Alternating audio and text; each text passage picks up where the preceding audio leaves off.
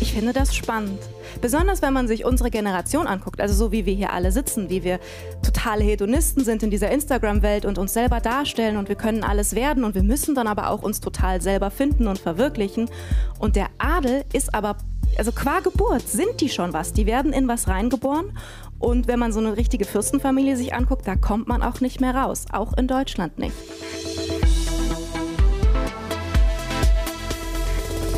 Herzlich willkommen zu Stories, eurem Podcast über Bücher und gute Geschichten. Eigentlich.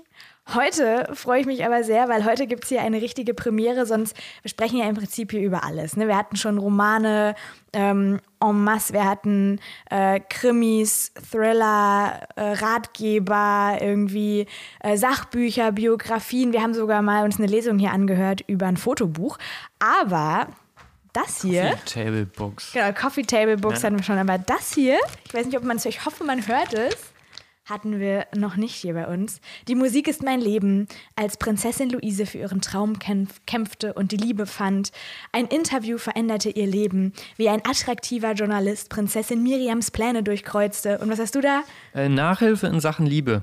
Als eine hübsche Lehrerin Prinz Veits Herz gewann. Ah, hm. ist das nicht schön. Das sind Groschenromane. Hast du sowas schon mal gelesen, Philipp? Nein. Ist das gerade der erste Groschenroman deines Lebens, den du in den Händen hältst? In, in, in den Händen jetzt nicht. Also ich kenne es schon ein bisschen von. Ähm, Oma. Von. Nee, nee, die hat das auch nie gelesen. Ähm, Bekannten, Verwandtenkreis, auch von, von, von Großeltern meiner Freunde, glaube ich, zum Teil, wo das auf den Tischen lag. So. Ähm, und natürlich kenne ich es auch aus dem Supermarkt, ist doch ganz klar. Wenn ich mir da eine Zeitung kaufe oder so weiter, man, ich gucke auch manchmal dann immer so scherzhaft drauf. Also ich weiß schon, was mich da ungefähr du gehst erwartet. So, so, so wie früher, wenn man durch die Drogerie gegangen ist und am Kondomregal vorbeikam. Man hat kurz hingeschielt und ist dann wieder vorbeigegangen, weil man nichts damit zu tun haben wollte. Genauso wie heute, ja. Mhm. Genauso wie du das heute immer genau, noch machst. Richtig, ja. Immer, was du, ist das? Du schlawenzelst eine halbe Stunde durch die Drogerie und im Supermarkt ist es auch so ganz am Ende. Schnappst nee, du dir so einen kleinen Fürsten Roman und steckst ihn unter das Ich sag mal, wenn, apropos Drogeriemarkt, ich würde mich wahrscheinlich mehr äh, dafür schämen, so ein ähm, Groschenromanheft zu kaufen, als zum Beispiel jetzt eine Creme, um Fußpilz zu behandeln.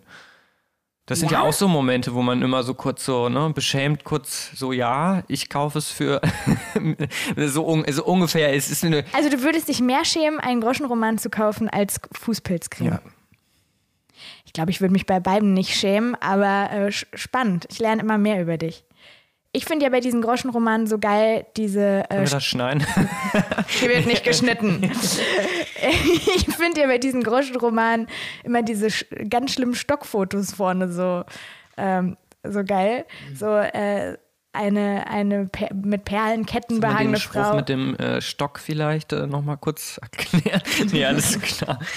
Erklär doch mal Stockfotos für alle. Das sind Symbolbilder, sind so richtig schlimme. Die sehen aus wie von diesen Kuschelrock-CDs, finde oh, ich. Oh ja, früher, das eine ne? vor allem hier gerade mit der Gitarre und. Hier, äh, von Die Musik ist mein Leben. Und sie trommelt noch. Es genau, ist so ein bisschen Max Giesinger äh. Single-Format eigentlich. Ne? Sieht aus wie ein Cover von Max Giesinger. Genau, eigentlich. und sie, sie, hat so Holztrommeln vor sich, er die Gitarre und guckt ihr in die Augen. Ähm, ja, und, und das Krasse finde ich, also diese, diese Hefte, die, äh, mhm. äh, zumindest die hier, die wir haben, die kosten alle 1,60 Euro. Und die haben alle genau 64 Seiten. Und diese drei hier haben auch noch alle die gleiche Autorin und das ist Katharina Chrysander. Mhm. Zufällig war Katharina Chrysander diese Woche zur Lesung bei mir. Wahnsinn. Waren diese Sach Zufälle. Sach ne? an, einfach. Zufälle gibt's. Und äh, jetzt, hören wir uns, jetzt hören wir uns die Lesung mit ihr an. Ich wünsche dir viel Spaß, Philipp. Äh, ich habe sehr viel gelacht und freue mich, das jetzt nochmal anzuhören. War eine sehr witzige Lesung, aber reden wir später drüber. Mhm. Hier ist Katharina Chrysander.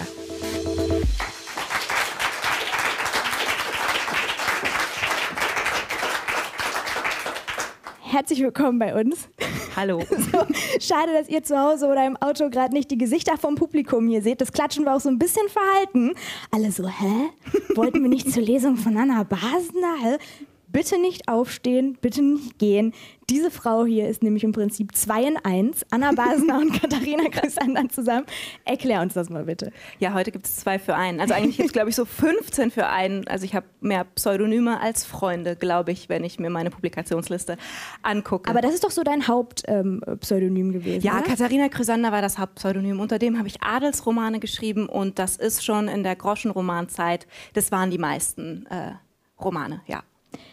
Jetzt schreibst du nur noch als Anna Basner Ja. gerade, aber was unterscheidet denn jetzt das, äh, was Anna macht, von dem, was Katharina gemacht hat? Was Anna macht, das tut echt immer ein bisschen weh.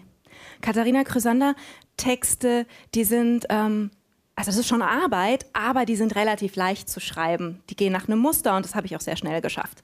Aber so ein Anna Basner Text, also sowas wie Schund und Sühne, das ist auch viel mit Recherche und Zweifel und Hinterfragen und vielleicht ein bisschen brutalere Sachen schreiben. Und wenn man die schreibt, muss man sich denen ja dann auch aussetzen.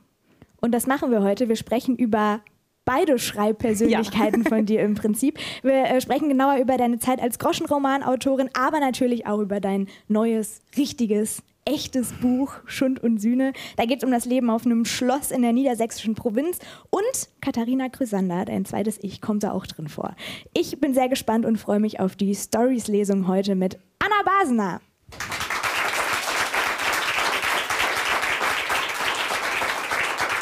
So, ihr müsst jetzt direkt nochmal klatschen. Und zwar dann, wenn ihr schon mal einen Groschenroman komplett zu Ende gelesen habt. Eine einzige. Dann fangen wir ganz am Anfang an. Anna, erstmal die Definition. Was sind Groschenromane? Groschenromane sind Trivialliteratur, das heißt sehr kurze Unterhaltungsromane, die man am Kiosk kaufen kann, nicht im Buchhandel. Die sind auch nicht nachbestellbar, die sind für eine Woche in der Bahnhofsbuchhandlung ähm, und danach nicht mehr. Sie gehen immer gut aus, sie haben im Heft immer 64 Seiten und die Liebesromane haben auch ein Farbleitsystem. Die großen Genres sind Adel, Arzt und Heimat. Adelromane sind immer Gold, Heimatromane immer rot und Arztromane immer blau, damit ihr sofort, wenn ihr dann in den Kiosk geht, wisst, wo ihr hin müsst. Das geht ganz schnell.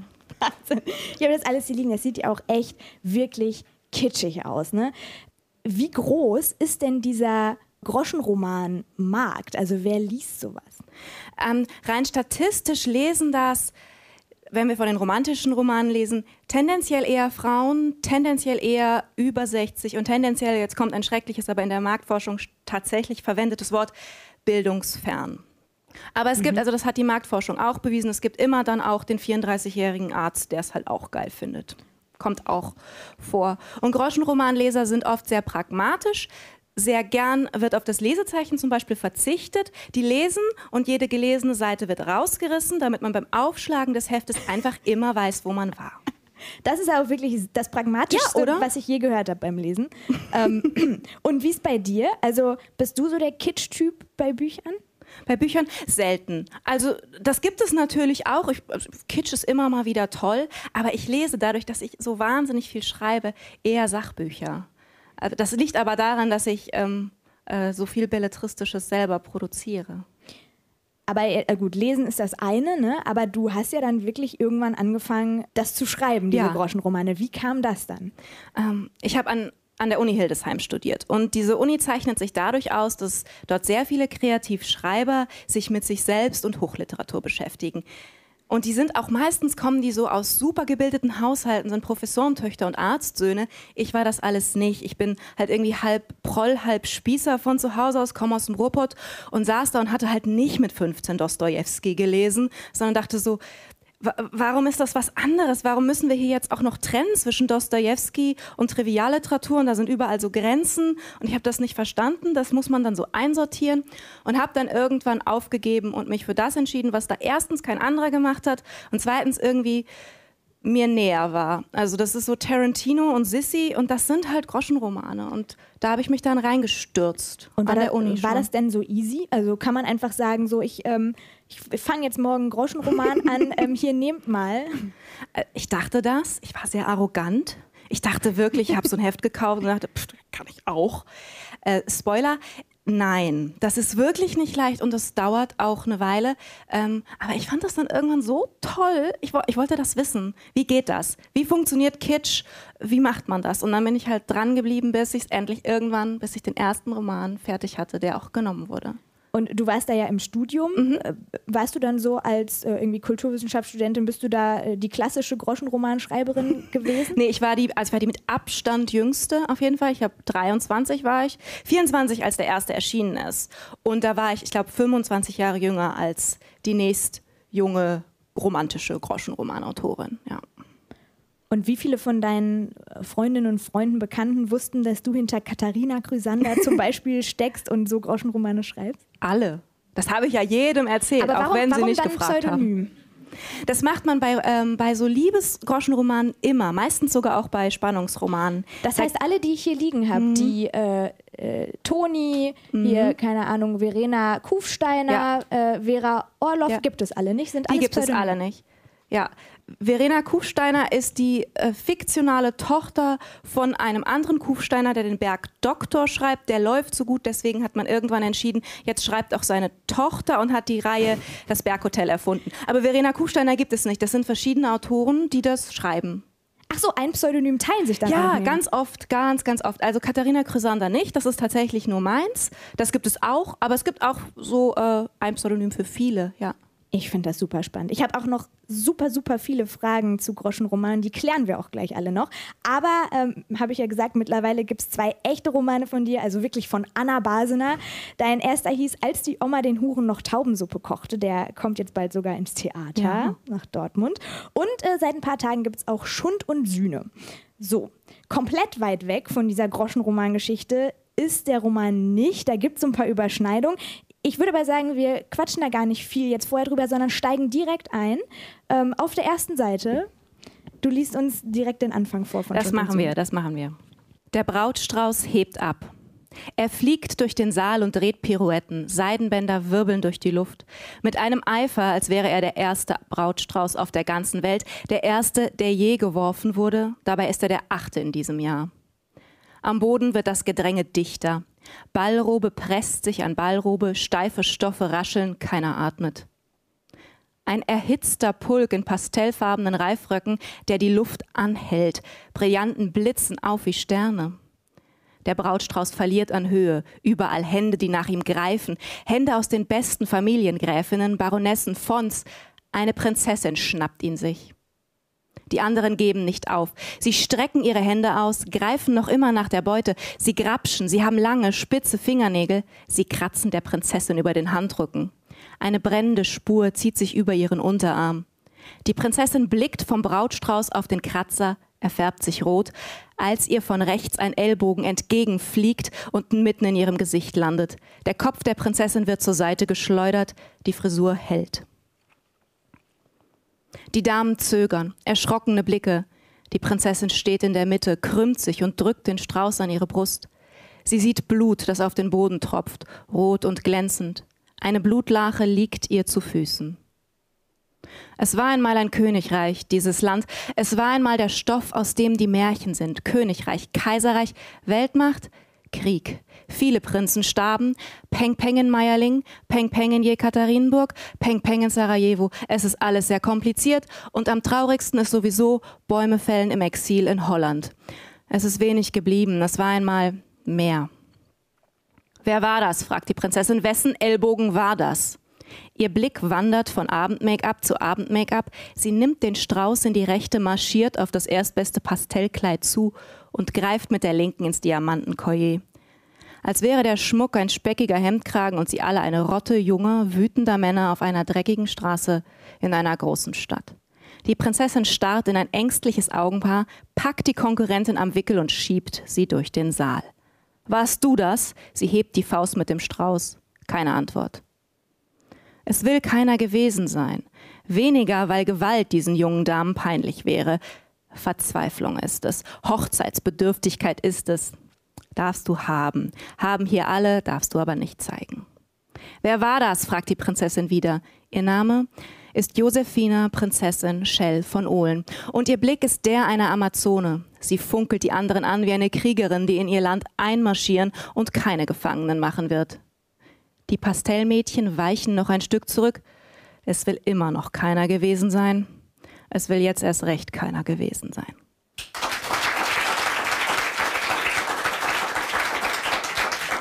Anna, ich habe wirklich ein bisschen gesucht. Es gibt ja tatsächlich kaum Popliteratur zum Thema Adel in Deutschland und wenn dann nur Zeitschriften oder eben Mhm. Groschenromane. Warum hast du jetzt gedacht mit dem Buch, ich fülle die Lücke mal? Die hat mir gefehlt. Also mir hat das total gefehlt. Es gibt diese wahnsinnig große Auswahl an Popliteratur und dann gibt es so Rosemunda Pilcher, übrigens die Woche gestorben, sehr traurige Nachricht für mich. Ähm, also das gibt es beides. Aber kein Popliterat setzt sich mal hin und beschäftigt sich mit dem Adel. Und ich dachte, nee, komm, Harry heiratet Meghan, es wird Zeit. Aber, aber warum ist das so? Warum hat Adel so einen, so einen komischen Ruf? Also so ein, fast so einen tru- trutschigen, uncoolen Ruf vielleicht. Ah, da fragst du die Falsche. Ich finde den Adel halt einfach großartig. Ich finde das spannend. Besonders wenn man sich unsere Generation anguckt, also so wie wir hier alle sitzen, wie wir totale Hedonisten sind in dieser Instagram-Welt und uns selber darstellen und wir können alles werden und wir müssen dann aber auch uns total selber finden und verwirklichen. Und der Adel ist aber also qua Geburt sind die schon was. Die werden in was reingeboren. Und wenn man so eine richtige Fürstenfamilie sich anguckt, da kommt man auch nicht mehr raus. Auch in Deutschland nicht. Also die sind schon per se verbunden mit der Familie und mit tausend Jahren Familiengeschichte. Und diese Verbundenheit, das finde ich sehr, sehr spannend. Um die geht es ja auch ganz Ja. doll in deinem Buch, ne? Haben wir vielleicht später noch mal ein bisschen mehr. Was mich jetzt aber interessiert, was ist denn lukrativer? So jetzt vielleicht mal auf den Stundenlohn runtergerechnet. Ein Buch schreiben über das Thema Adel oder ein Groschenroman? Das ist eine sehr gute Frage. Also für Rosamunde Pilcher, um nochmal auf sie zurückzukommen, sind die Bücher lukrativer. Also Nehmen wir mal, nehmen wir mal dich jetzt. Ne, Rosa, da, da gehen wir jetzt ganz oben an die ja, Spitze. gut. Ähm, also, ich würde sagen, es hält sich so ein bisschen die Waage, wenn man sich so die letzten zwei. Jahre bei mir anguckt. Weil mein letztes Buch, Die Oma, das ist ganz gut gelaufen und so, da kann ich, also da darf ich mich nicht beschweren, auch nicht im Vergleich zu Groschenromanen. Aber das hat auch gedauert, bis das so weit war. Und bis dahin ist so ein Buch immer so die, ähm, die Taube auf dem Dach und der Groschenroman ist der Spatz in der Hand. Das ist weniger, man bekommt dafür weniger Geld, aber man bekommt es mit Sicherheit und sehr viel schneller. Und Bis- häufiger, ne? Und häufiger. Wie viele hast du äh, Also- geschrieben? Hoch, der Hochzeit so zwei bis drei im Monat und dann kriegst du halt auch zwei bis dreimal im Monat Geld und das ist dann auch äh, ein Monatslohn. Das, das lässt sich umrechnen. Ja. Die Zeit hat mal über dich geschrieben, das wird sehr, sehr oft zitiert. Du seist die erfolgreichste äh, Groschenroman-Autorin Deutschlands. Oder bist es gewesen in Ja, der Zeit, als das du hat sie da- ja. Genau. Woran haben die das gemessen? Irgendwie am Gewinn, an den Verkaufszahlen, an deinen Insta-Followern? Keine Ahnung. Was war da die Währung? Ich habe keine Ahnung, woran die das gemessen haben, denn es stimmt auch gar nicht. Also ich war, bin vielleicht die sichtbarste oder war das, aber wenn man mich vergleicht mit jemandem wie Jason Dark, der schreibt John Sinclair, das ist auch Groschenroman. Dagegen bin ich wirklich ein Fliegenschiss. So jemand ist der erfolgreichste Groschenromanautor, vielleicht noch mit ein, zwei anderen. Aber ich mit meinen drei Dutzend Heften komme da nicht, ich kann da gar nicht mithalten. Wobei du auf jeden Fall Erfolg hattest, das kann man sagen. Und du hast auch ähm, noch vor deinen ersten beiden gebundenen Büchern einen Ratgeber geschrieben. Und zwar Heftromane schreiben und veröffentlichen. Also Ja. ein Sachbuch über Groschenromane. Deswegen fände ich es mega, wenn wir jetzt mal so die Hauptregeln durchgehen. Was braucht man für einen guten Groschenroman? Ähm, wir brauchen zuallererst einen Titel. Den macht in der Regel, ja, den macht in der Regel der Verlag und schickt den, den Autor. Titel und das äh, Titelfoto, das ist drauf. Also es geht los mit dem Titel. Du Ja. sagst, ich schreibe mal wieder ein und der Verlag Und sagt, sagt- dir hier, ähm, keine Ahnung, es begann auf einem Kongress wie ein schöner Prinz. Ja. Es begann auf einem Kongress, ist übrigens ein schlechter Titel. Ich weiß nicht, wer den gemacht Ja, hat, aber hier, das, äh, ja, aber das hier ist Kongress, also gibt es ein unromantischeres Wort, Kongress. Ähm, ja, aber der, Ver- es ist so, der Verlag plant einen ganzen Monat, vier, vier Hefte kommen im Monat in einer Reihe und sagt dann, wir brauchen vier Titel und macht die und dann sucht der Autoren aus. Schreibt dazu jetzt bitte einen Roman. Okay, perfekt. Dann äh, bist du jetzt mal der Verlag. Ja. Was wäre denn zum Beispiel jetzt ein Titel? Ähm, Schloss der Versuchung wird der stolze Prinz XY die große Liebe finden. Wir brauchen immer Titel und Untertitel. Okay. Schloss der Das Versuchung. heißt, wir haben jetzt Prinz XY. Ja. Es wäre halt super, wenn ich uns jetzt hier einen Prinz wir XY. brauchen auf jeden Fall einen Prinz. es gibt nicht so viele Prinzennen hier heute im Ja. Publikum, aber ich nehme hier einfach mal den. Ähm, Ei- Eine gute Wahl. eine gute Wahl. Eine ne? gute Wahl. Wer, bist, wer bist du? Marc. Hallo Marc. Also, unser Titel steht fest, wie äh, Prinz Marc. Wird der, stolz, Wird der stolze- Prinz Marc die große Liebe finden? Bist du gespannt, Marc? So, ne? Marc. Neben dir sitzt äh, eine Frau. Ist das, bist, ist das zufällig oder ist das, äh, gehört ihr zusammen? Das ist nicht so ganz zufällig, ja. Wir gönnen zusammen. Super, dann haben wir seine große Liebe auch schon gefunden. Wer bist du denn? Charlotte. So, Marc und Charlotte. Marc und Das Charlotte. sind jetzt quasi unsere beiden Hauptfiguren. Ja. Was brauchen wir jetzt? Ähm, wir müssen erstmal kurz klären, ähm, so ein bisschen, wer Marc und Charlotte sind.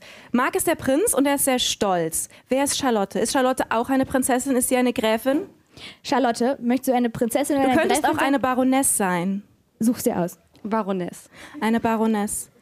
Hätte ich auch genommen. Ich habe keine Ahnung, wie man die alle unterscheidet, aber gut. Charlotte die Baroness, Marc der Prinz. Wie geht's weiter? Also Charlotte, du bist jetzt im Adelsstand circa zwei Niveaus unter Marc. Damit können wir aber arbeiten. Also wir könnten jetzt sowas machen, wie dass er komplett verarmte Familie hat, wirklich. Da ist kein Schloss, das ist nur noch Etagenadel. Aber du hast die geile Villa in München, so Stadtpalais. Das könnte man machen. Ey, das ist doch mega. Das, das kommt, dann wiegt sich das wieder so ein bisschen auf. Ja. Ja, oder? So, pass auf. Und ihr lernt euch jetzt kennen. Ähm, und von der Liebe zu erzählen heißt von dem zu erzählen, was trennt. Das müsst ihr euch alle merken. Das ist das Einzige, was ihr wissen müsst über Liebesgeschichten. Von der Liebe zu erzählen heißt von dem zu erzählen, was trennt. Jetzt die große Frage, was trennt euch? Und ich würde vorschlagen, die, wir ändern die Frage, wer trennt euch? Wir brauchen einen bösen Antagonisten, eine böse Antagonistin. Möchte irgendjemand der Wer Liebe Steine in den Weg legen? Wer, äh, besser Frau oder Mann? Das ist Sag egal. Frau, weil wir haben mehr Frauen hier. Ah, Auf jeden. Fall eine Frau. Okay, perfekt. Ähm. Ah, guck mal, du sitzt doch direkt neben Charlotte. Das wird ja passen, weil ihr seid ja hier dann direkt eine Reihe. Wer bist Ja. du? Nina. Nina. Nina ist das Böse. Was macht Nina? Also, Nina, du könntest natürlich Charlottes Rivalin sein. Du könntest eine reiche Prinzessin sein, die Marks Eltern bevorzugen. Ähm, du könntest aber auch, du könntest aber auch Marks Mutter sein, die Charlotte hasst. Marks Vater, der Charlotte für sich will. Es gibt viele Möglichkeiten. Ich bin Marks Vater. Das finde ich super. Gute Marks Wahl. Vater. Okay, also wir haben euch beide. Ihr wollt zusammenkommen, aber ähm, Charlotte, Marks Vater, ist dagegen. Das ist jetzt erstmal, also für den Anfang ist das gut. Wir müssen jetzt so ein bisschen gucken, wie ihr beiden euch kennenlernt und wie du, Charlotte, das dann verhinderst. Also wo greifst du ein? Was ist deine Macht, die du hast über Mark, dass der wirklich nicht sofort in Charlotte ihre Arme anrennen ist? Was sagst du? Ich verbiete ihm, seine Pferde zu sehen. Und er liebt seine Pferde sehr, sehr doll. Okay, das, also ist, das ist sehr witzig, aber ein Stück weit schwierig, weil wir den Leser und Leserinnen damit klar machen, dass dieser junge, sehr schöne Prinz seine Pferde lieber mag als die wunderschöne Charlotte. Ich weiß nicht, ob das. Ähm, Kann sie, äh, kann sie nicht einfach verbieten, Charlotte zu sehen? ja, aber jetzt ist Prinz Mark natürlich auch ein Mann. Der würde sich natürlich nicht einfach so irgendwas aber, verbieten aber lassen. er steht ja, vielleicht ist, vielleicht ist sie dem Vater nicht gut genug, weil sie steht ja als Baroness drei Stufen unter Ja, Mark. was natürlich, das ist, sie ist auf jeden Fall nicht gut genug. Das muss nur Mark, also das denkt Vater Charlotte. Sie muss nur Mark, also das muss Mark ja klar gemacht werden. Vielleicht könnte Charlotte intrigieren. Weißt du, also dass man falsche Gerüchte über Charlotte streut, es so aussehen lässt, als würde sie Mark betrügen. Also, äh, Sowas. es macht mir wahnsinnig Spaß. Ich würde den ganzen Roman jetzt hier wir am wollen liebsten aber schreiben. auch, ich denke, wir bleiben dabei. aber, aber, äh, ja, äh, fass kurz zusammen. Wir bleiben dabei, dass äh, Vater Charlotte es so aussehen lässt, dass ähm, äh, die, Prinz die Baroness, wir hatten gesagt, äh, Baroness, äh, Mark betrügt mit Fotos, mit äh, Photoshop und allem. Und das ist der große Konflikt. Und deshalb kommen die nicht sofort zusammen. Aber am Ende Am Ende kommen sie zusammen, aber wie, das ähm, werden wir dann Das in dem Roman später, später lesen. einen großen Applaus für Marc, Charlotte und den Vater Nina.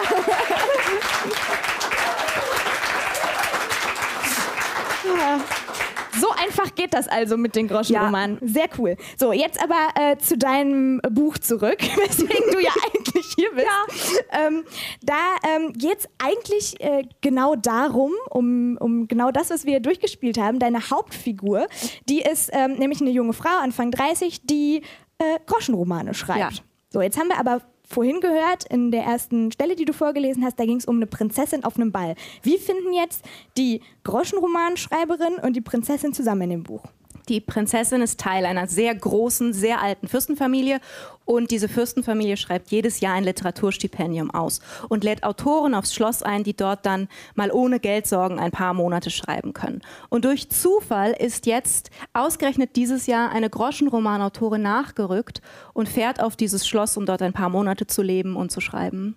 Und da steigen wir jetzt nochmal ein. Da sie steigen ist gerade ein. auf dem Weg dorthin zum sie Schloss. wurde gerade abgeholt im SUV, wird sie jetzt zum Schloss Natürlich gefahren. im SUV. Ich sehe aus dem Fenster. Felder, Weiden, dahinter ein Wald, der kein Ende nehmen will. Gehört alles den Shells, Shell von Ohlen. Mir gehört der Inhalt einer Einzimmerwohnung in Berlin Mitte. Es ist wenig Inhalt, ich finde Kram belastend und die meisten Gegenstände sind Kram. Fürstin Folly holt Strickzeug aus ihrer Handtasche, die Nadeln in ihren Händen, Händen klappern los, als würden sie um die Wette rennen. Sie müssen meine Schwester entschuldigen, sagt Grazzi und sucht meinen Blick im Rückspiegel. Sie strickt einfach immer. Weil immer jemand in der Familie ein Kind bekommt, erklärt die Fürstin. Stricken Sie auch, Frau? Du kennst ihren Namen nicht, Folly? Sie ist doch erst gestern nachgerückt. Das ist Katharina Chrysander. So heiße ich nicht, sage ich. Das ist ein Pseudonym. Die Gräfin strahlt. Wie aufregend. Wirklich? fragt die Fürstin und sieht zu mir. Ist das aufregend? Nein, eigentlich nicht. Nennen Sie mich einfach Kat. Und nein, ich stricke nicht. Folly seufzt, ihre Nadeln klappern. Wir freuen uns natürlich, Sie bei uns zu haben. Aber es ist etwas neu für mich. Eigentlich vergeben wir Literaturstipendien, Kat. Literatur, weiß ich doch. Wir verstehen darunter eher äh, also sowas wie Mariana Lecki oder Sascha Stanisic, Literatur eben. Wenn es nach dir ginge, würden wir ein Strickstipendium vergeben. Grazi tritt aufs Gas. Mach dich nicht lächerlich, Grazi, und fahr langsamer. Folly schluckt hörbar und rückt ihre Brille zurecht. Egal wie schnell du fährst, deine Jugend ist schon weg. Ich bin gar nicht so schnell. Doch, hier ist neuerdings 70. Als könntest du auch nur ein einziges Verkehrsschild erkennen. Du kannst eine Hochzeitseinladung nicht von einer Todesanzeige unterscheiden, wenn man sie dir direkt unter die Nase hält. Das war ein einziges Mal. Folly wendet sich an mich. Es war direkt nach einem Augenarzttermin. Er hatte getropft. Du hast zwei, du hast zwei geschlagene Stunden geglaubt, die Uggi wäre tot. Im Rückspiegel sehe ich, wie Grazi die Augen aufreißt. Tot! Es hätte nicht viel gefehlt und du hättest dem Brautvater kondoliert. Und jetzt stricke ich eine Mütze für sein drittes Enkelkind. Besser wäre, du würdest dir eine neue Netzhaut stricken. Oder dir einen Ehemann. Solange sie mein Stipendium nicht stricken, soll mir alles recht sein, solange ich kein Beige tragen muss. Oder Perlen. Na gut, Perlen gingen vielleicht noch. Die Fürstin lässt ihr Strickzeug sinken und dreht sich zu mir. Kat, können Sie nicht einen Roman mit meiner Schwester in der Hauptrolle schreiben? Schreiben Sie ihr einen Ehemann, ja? Das geht leider nicht, Fürstin, sie ist zu alt. Wie bitte? fragt die Gräfin und ich sehe ihren erschrockenen Blick im Rückspiegel. Die Fürstin lacht. Zu alt. Hörst du das? Du bist zu alt für die Liebe. Ich beuge mich vor. Naja, nein, nicht im echten Leben natürlich, nur in meinen Romanen. Das ist so eine Heftromanregel für uns Autoren. In Groschenromanen verleben sich immer die jungen Leute. Die Gräfin runzelt die Stirn. Was heißt jung? Zwischen 17 und 47 sage ich und schiebe kleinlaut nach, wobei 47 eher 45 meint und auch eher für den Mann gilt. Für den Mann, wiederholt die Fürstin und lacht strickend in sich hinein. Ich wende mich an die Gräfin. Ich finde das auch scheiße. Ich schreibe auch keine Texte, in denen alte Jungfrauen, äh, in denen alte Säcke Jungfrauen heiraten. Bei mir sind die immer gleich alt. Und beide haben Ziele und Karrieren und so. Aber ich muss das Zeug halt auch verkauft bekommen. Ich verstehe, Kat, ist doch im Film nicht anders. Liebe ist das Vorrecht der Jugend.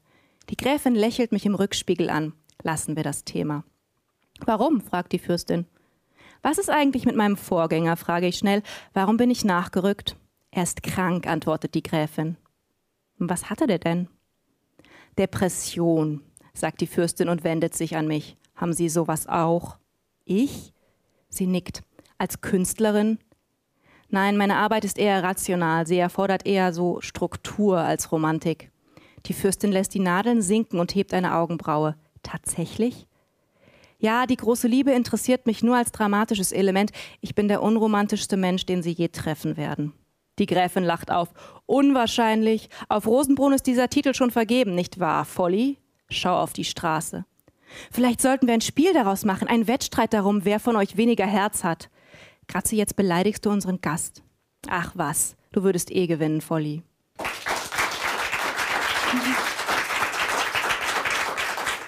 Anna, Kat, deine Hauptfigur, die verbringt als Groschenromanautorin eine Zeit auf einem Schloss, also Inside Adel Ja. sozusagen. Hast du sowas auch gemacht für das Buch oder schon früher für deine Fürstenromane? Nein, ich war nie Inside Adel. Ich habe einen Podcast zusammen mit einer der größten Adelsexpertinnen in äh, Deutschland, mit Luise Wackerl. Und die war äh, die Quelle für meine Recherche meistens, weil der Adel selbst einen nicht so ranlässt. Ich habe auch viel recherchiert für mein letztes Buch, als die Oma den Huren noch Taubensuppe kocht und mit Prostituierten gesprochen. Es ist leichter, mit Prostituierten zu reden, als mit Prinzessinnen. Wirklich. Oha. Ja. Das ist ein Statement. So, ich wage mich hier gerade mal durch zu Lena bei uns im Publikum. Ähm, die hat auch eine Frage äh, zu deinen Inspirationen für Bücher. Ah. Hi, ähm, basieren deine Stories eigentlich auf eigenen Erlebnissen? Und wenn ja, ähm, haben sich aktuelle oder ehemalige Partner darin wiedererkannt? Ähm, ja, die basieren auf äh, äh, äh, Sachen aus meinem Leben, also sowohl die Oma, mein erstes Buch, als auch das. Aber ähm, Partner haben sich nie wiedererkannt. Mein Vater hat sich wiedererkannt. Meine Oma hätte sich wiedererkannt, wenn sie noch leben würde. Aber ähm, Partner nie, nee. Laura hat auch eine Frage. Was möchtest du wissen? Ähm, ja, hallo. Ähm, wie passen denn Groschenromane und so ein modernes Frauenbild zusammen? Weil das ja immer so das Vorurteil ist. Das ist tatsächlich ein Vorurteil und es ist auch ein bisschen wahr. Also der Groschenroman hat Grenzen, was Feminismus angeht. Man kann viel machen und alles, was man machen kann, habe ich auch ausgeschöpft. Also immer selbstbestimmte Heldinnen, die einen eigenen Beruf, Ziele haben und ihr Ding machen und die auch nicht unbedingt im Rang niedriger stehen als der Mann oder weniger Geld haben als der Mann. Also das habe ich äh, immer alles ausgeschöpft. Aber natürlich ist das heteronormativer Mainstream. Und das ist auch tatsächlich einer der Gründe, warum ich aufgehört habe. Weil da war ich irgendwann durch mit allem, was ich innerhalb dieser Grenzen erzählen könnte, was mit meinem Feminismus noch konform geht. Ja. Und apropos Grenzen, es ist ja auch tatsächlich so, das habe ich jetzt ähm, auch erst gelernt, als ich mich so ein bisschen mehr damit beschäftigt habe. Es gibt ja super, super viele Verbote, ne? Auch Ja. was dann nicht. Äh, zähl mal auf, was darf nicht in so einen Groschenroman rein? Also romantische Groschenromane, kein expliziter Sex, keine explizite Gewalt, keine Politik, keine Religion, nichts, was provoziert, keine Fremdwörter, keine Fremdsprachen, kurze Sätze und bitte immer gern noch ein Adjektiv mehr. Ja, gut, außer Adjektive bleibt dann auch nicht mehr viel, was man da Aber reinschreiben Adjektive sind schon viel. kann. In deinem Buch jetzt, was du geschrieben hast, ist das zum Glück alles anders. ähm, da kommt das alles drin vor und wir steigen da jetzt auch nochmal ein. Kat ist äh, jetzt gerade angekommen Ja. auf Schloss Schönbrunn bei Familie Schell von Ohlen. Ähm, was erhofft die sich eigentlich von der Zeit da als die will, Stipendiatin? Die will ihre Ruhe und das Geld. Die will da in Ruhe schreiben und äh, das für Autoren doch sehr attraktive Geld mitnehmen. Und jetzt gerade ist sie mit Walu unterwegs, dem Prinzen. Ja. Es geht um ein heikles Thema gerade. Über was reden die zwei? Sie hat, also Kat hat gerade erkannt, dass der Prinz der einzige Erbe, den das Hause Schell noch hat, schwul ist. Und da steigen wir jetzt Da ein. steigen wir ein. Ich folge dem Prinzen durch ein natürliches Understatement der Gartenkunst. Kunst. Walu, du musst es ihnen aber schon sagen. Das weiß ich selbst, antwortet er und geht weiter. Was kann denn schon passieren? Jetzt bleibt er stehen. Ich pralle auf ihn. Er dreht sich zu mir und sieht mich fassungslos an. Was passieren kann? Was pass Er verstummt und atmet tief durch. Meinst du, ich krieg das Schloss, wenn ich nicht heirate? Wenn ich keine Kinder bekomme? Tausend Jahre Familiengeschichte und ich bin der Einzige, der sie weiterführen kann. Du bist doch hier die Adelsexpertin. Du liest doch die Gala und den ganzen Scheiß. Manchmal. Nenn mir einen einzigen Adligen, der offiziell schwul ist. Ähm, ganz genau. Wir haben das Jahr 2018 und es gibt kein einziges europäisches Königshaus, in dem ein Mann zugibt, dass er auf Schwänze steht. Ist der Vergleich nicht ein bisschen schief? Ihr seid doch kein Königshaus. Das englische Königshaus ist quasi Deutschkat und wir sind mit drei weiteren europäischen Monarchien verwandt. Ja, ja, ihr seid wahnsinnig blaublütig, aber du musst dich outen, Wallo, auch aus politischen Gründen. Er verzieht das Gesicht. Ich hasse Politik. Aber du hast eine Verantwortung. Und nur damit du es weißt, ich habe schon Groschenromane geschrieben, die progressiver waren als dein Leben. Du hast ein Schundheftchen über ein schwules Paar geschrieben? Nein, ja. Also das war nur im Nebenplot, aber trotzdem. Ist es schmutzig? fragt er. Kann ich's lesen? Fürstenromane sind nicht schmutzig. Die explizite Darstellung von Sex ist nicht erlaubt. Wie langweilig, sagt er und geht weiter. Ich folge ihm. Du kannst mir nicht erzählen, dass es dir gut geht damit. Nicht out zu sein ist doch scheiße. Es geht aber nicht nur um mich. Er atmet durch und lächelt mich an. Büsche und Bäume stehen entlang der verschlungenen Kieswege, von denen einer in den nächsten mündet. Lauter Wege, die glauben, sie hätten eine Persönlichkeit. Wie behält man da den Überblick? Allein hätte ich das Gewächshaus nicht gefunden. Laub und Nadelbäume wechseln sich ab. Hinter uns wird das Schloss kleiner. Hier und da blitzt das rote Mansardendach noch zwischen den Baumwipfeln auf. Ganz verschwindet es nicht, denn der Ort ist das Schloss und das Schloss ist der Ort.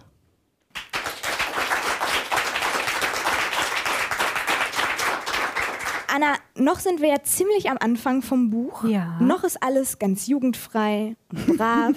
aber ungefähr so 100 Seiten weiter geht's dann richtig zur Sache. Äh, Ich hatte das Gefühl beim Lesen, du hast in Schund und Sühner wirklich alles reingepackt, was in Groschenromanen verboten ist. Es geht um Gewalt, es geht um den Tod auch, es geht um Politik, um Religion, um Sex. War das so, dass du dachtest, boah, es muss jetzt mal alles auf einen Schlag raus oder was war da los? ich habe das schon genossen, das jetzt machen zu dürfen, aber es ist dann eher so, dass die Figuren das mitbringen. Also das, das ist ein sehr katholisches Fürstenhaus und Religion spielt eine große Rolle im deutschen Adel, also ist dann Religion sehr schnell drin. Und so ist das mit den anderen Themen auch. Wenn wir zum Beispiel über den Sex reden in dem ähm, Buch, dann ist ja Sex was, mit dem man sehr gut Nähe herstellen kann. Und in meinem Benu Buch benutze ich das, um Nähe herzustellen zwischen den Figuren, aber auch, damit die Figuren sich einander verletzen und betrügen. Und wenn ich das zeigen will, dass die Figuren sich damit verletzen und was antun, ähm, dann will ich das auch zeigen und dann will ich auch wirklich dabei sein, wenn die vögeln und nicht irgendwie ausblenden, sobald der Blusenknopf aufspringt. Wie es ja in so einem Groschenroman Ja, wäre. Ne? da wäre es so. Aber du hast dich auch schon mal heftchenmäßig richtig ausgetobt, was Sex Ja. angeht. Du hast nämlich einen Sex-Western geschrieben. Ja.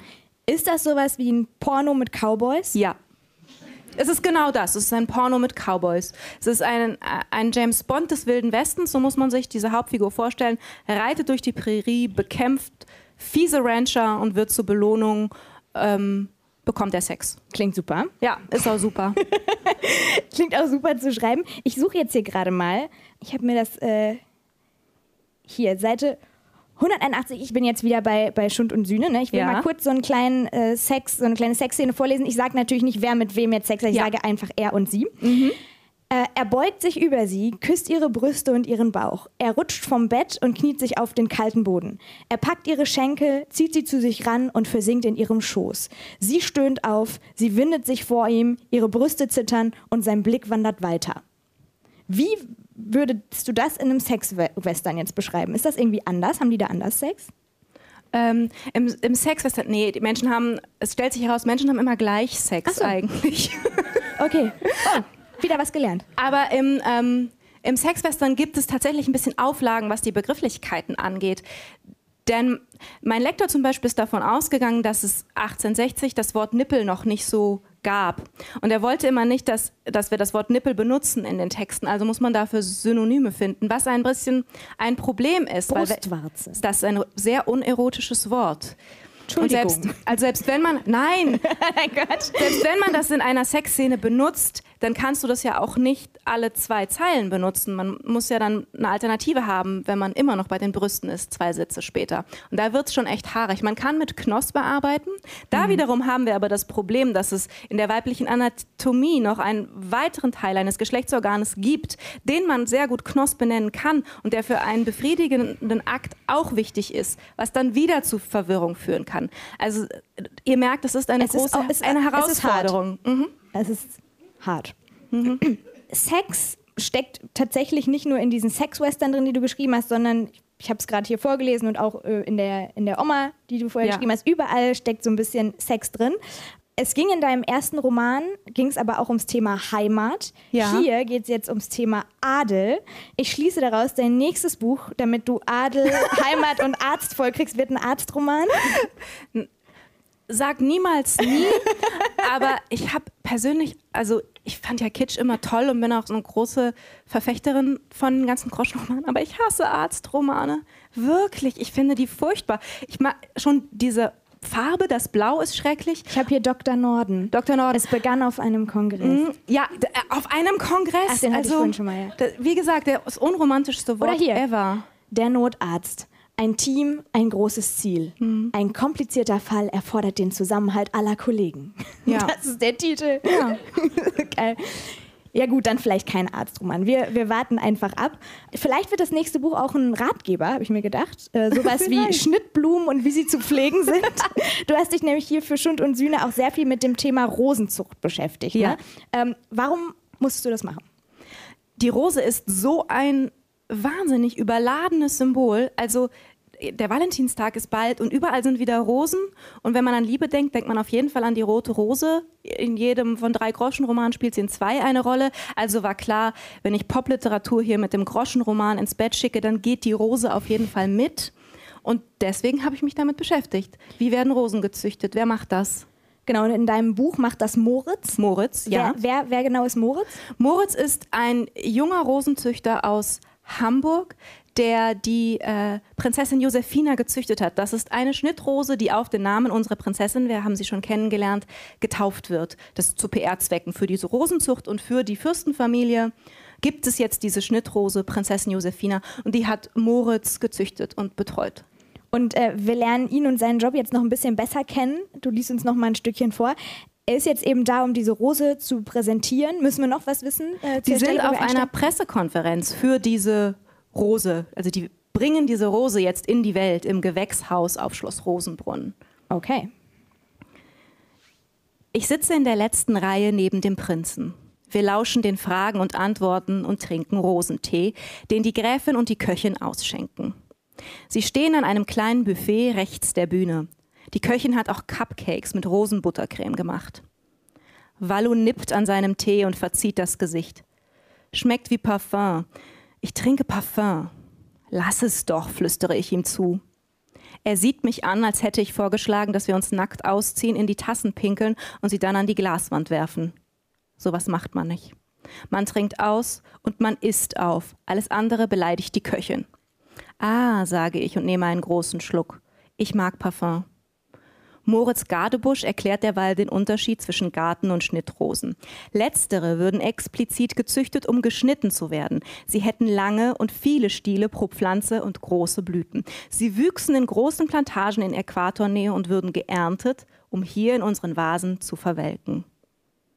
Haben Sie die Prinzessin Josephina im Labor hergestellt? fragt eine Journalistin. Was? Nein, der Rosenzüchter lacht auf. So funktioniert das nicht. Er sieht sich um und steht auf. Er geht rechts zur Garderobe und sucht in seiner Jacke nach etwas. Moment, sagt er und tastet die Jackentaschen ab. Er hält eine Petrischale hoch. Das habe ich zufällig dabei. Es sind Pollen, also der männliche Teil einer Pflanze.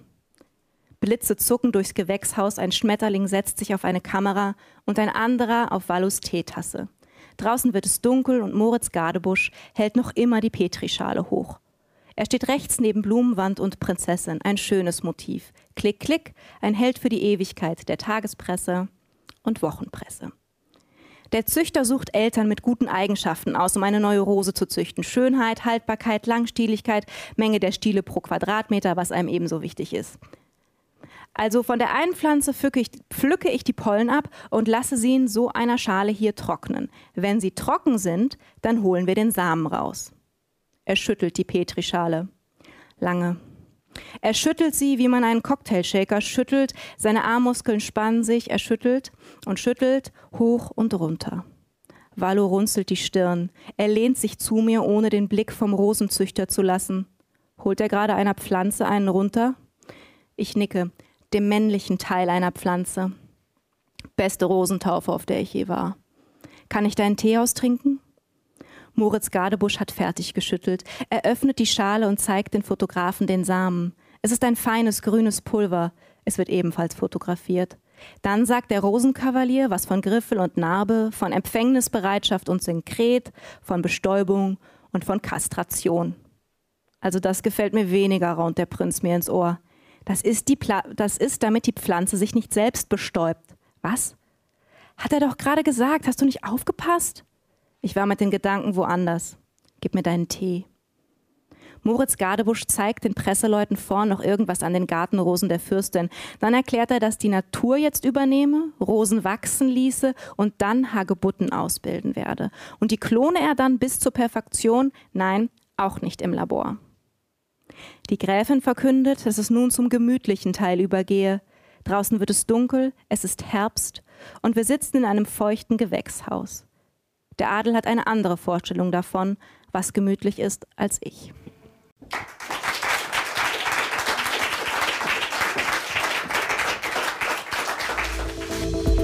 Das war die Lesung mit Anna Basner hier in Stories. Und passend zu den Rosen, die wir da gerade gehört haben, zu der Rosenstory, haben hier draußen vor meinem Fenster die ähm, Landgartenbauer angefangen, das Grünzeug da zu schneiden. Ich habe keine Ahnung, wahrscheinlich keine Rosen, die werden die nicht mit so einer Kettensäge schneiden. Aber ähm, vielleicht hört man das ein bisschen im Hintergrund, dann ist das nicht Philipps Bauch, sondern sind das hier die. Kann ja hier auch vorkommen manchmal tatsächlich, ne? Weil, ja, hatten wir alles schon. ja, hatten wir alles schon. Aber die Mikrofone, die filtern das weg. Wahrscheinlich hört man auch nichts von dem Gesäge draußen. Aber wir reden ja auch immer drüber. Wir zeigen ja, dass wir zeigen. Das ist auch so ein bisschen das äh, Meta, Bertolt Brechtsche äh, Theatermotiv. Ne? Ja, also man zeigt, dass man zeigt. über alle Ebenen. Genau. Übrigens Bertolt Brecht, Drei-Groschen-Roman. Hat er auch rausgebracht. Nee, echt? Also wegen drei, Sexwestern? Gro drei Nee, nicht ganz, aber ähm, Drei Groschen Oper kennt man ja von Ja, Brecht vom genau. Namen her. Und es gibt auch einen Drei Groschen Roman tatsächlich. Also das ist Cool. die, die Story von der Drei Groschen Oper als Roman. Und ähm, wenn man jetzt mal so guckt, so, ne, das ist alles so Gebrauchswert. Das ist auch so ein Begriff, der bei Brecht fällt. Aber der hat ja jetzt nun wirklich keine drei, drei äh, keine Groschenromane geschrieben, aber so diesen Gebrauchswert Fast. von Literatur schon, schon so betont. Ne? Und ich glaube, er war auch äh, ein bisschen gegen diese Trennung von sogenannter Hochkultur und reiner Unterhaltungs Trivialliteratur. Trivialliteratur. Ne? Was ist denn die Sache, die dich am meisten beeindruckt hat oder die, die du am spannendsten fandest, am spannendsten fandest in der Lesung jetzt? Nee, also ich fand, was sie am, äh, wir, wir sagen ja, wir sagen ja nicht Anna, ne? Nee, jetzt sagen wir wieder Anna. Okay. Natürlich Anna. Mm, Ich fand es interessant, dass sie halt am Anfang, ab, abgesehen davon, ich finde sie mega, äh, sie war mega lustig, sehr unterhaltend, die ganze, die ganze, das ganze drumherum. Was ich interessant fand und auch so ein bisschen eine, eine Frage, die ich mir dann gestellt habe, dass sie ja gesagt hat, dieses Muster, was sie so für sich dann entdeckt hat beim Schreiben dieser Groschen-Stories, ne, ähm, das war dann doch immer wie so eine Art äh, Handwerk irgendwie, ne, das konnte sie so runterschreiben und das ähm, ähm, Verfassen von ihren, ich sag jetzt mal, richtigen Büchern oder Romanen. Ich glaube, man kann, lass uns, wenn man richtige Bücher sagt, ist glaube ich nicht falsch, oder? Ja, Ja. Ne? wobei da fängt ja die Diskussion schon irgendwie an, ne? die sie ja auch so ein bisschen, also da fängt es ja, Ja, an, wenn man sagt, das sind Hefte, richtige. das ist also wie Zeitschriften, das andere sind richtige Bücher. naja, aber es ist ja beides Text ir- irgendwie. Ne? Also, Aber die Bedienungsanleitung von meiner Mikrowelle ist auch ein Text. ja, natürlich. Jetzt bist du aber sehr theoretisch. Ne? Nee, Ganz aber dass sie gesagt Punkt. hat, dass äh, solche Romane jetzt, die, also die richtigen Bücher, jetzt zum Beispiel Schund und Sühne, dass da, ihr das natürlich mehr abverlangt und dass das auch mehr wehtut. Und ich glaube schon, dass das ein Unterschied ist von so äh, seriellen, äh, angefertigten Texten irgendwie, die immer nach einem bestimmten Muster verfahren. Ihr habt es ja besprochen, Happy End, äh, immer klar festgelegter Umfang, Titel steht schon im Vorfeld fest. Das fand ich am krassesten Ähm, übrigens. Dass du einfach, äh, das hat mich so erinnert, es gab doch früher in der Schule mal diese, diese Aufgaben in der Grundschule. Äh, der Lehrer schreibt fünf Wörter an die Tafel und du musst eine Geschichte oder einen Aufsatz schreiben, wo diese fünf Wörter drin vorkommen. Keine Ahnung, Gipsbein, Joghurt, Eichhörnchen, Klodeckel und Lolli oder so. Und dann musst du dir darum eine Geschichte ausdenken. Das ist ja wirklich fast so ein bisschen sowas, ne? Du bekommst dann hier vom Verlag gesagt, ein Interview veränderte ihr Leben, wie ein attraktiver Journalist Prinzessin Miriams Pläne durchkreuzte. Und ähm, was Anna mir hinterher auch noch erzählt hat, du bekommst auch die Beschreibung des Fotos vorne drauf. Also du bekommst dann diesen Titel und bekommst gesagt, vorne drauf, Mann lehnt an Sofa, Frau lehnt sich über seine Schulter, liegt auf dem Sofa und liest eine Zeitung. Sie ist braunhaarig, er ist braunhaarig, strahlend weiße Zähne und dann hast du auch schon eigentlich das Aussehen deiner Protagonisten, Ja. die sich hiervon äh, ableiten. Das ist ja auch so ein bisschen, und das finde ich eigentlich so das leicht Perverse daran, das sind ja so Charaktere, so, so wie Abziehbilder. Also es ist ja wirklich so total wie aus so einem Katalog irgendwie sieht das für mich aus. Wie aus so einem, weiß ich nicht, Möbelkatalog, wo, wo eigentlich alles total austauschbar ist. So, so, und, Ist es ja ne? auch. Ich glaube, Ja. das ist auch das, das Ding dahinter. Das ist einfach eine Geschichte, die nur kurzzeitig unterhalten soll, die dich einfach nur ganz kurz unterhalten soll in deiner Mittagspause oder abends nach der Arbeit, die du einfach liest wie eine Zeitschrift.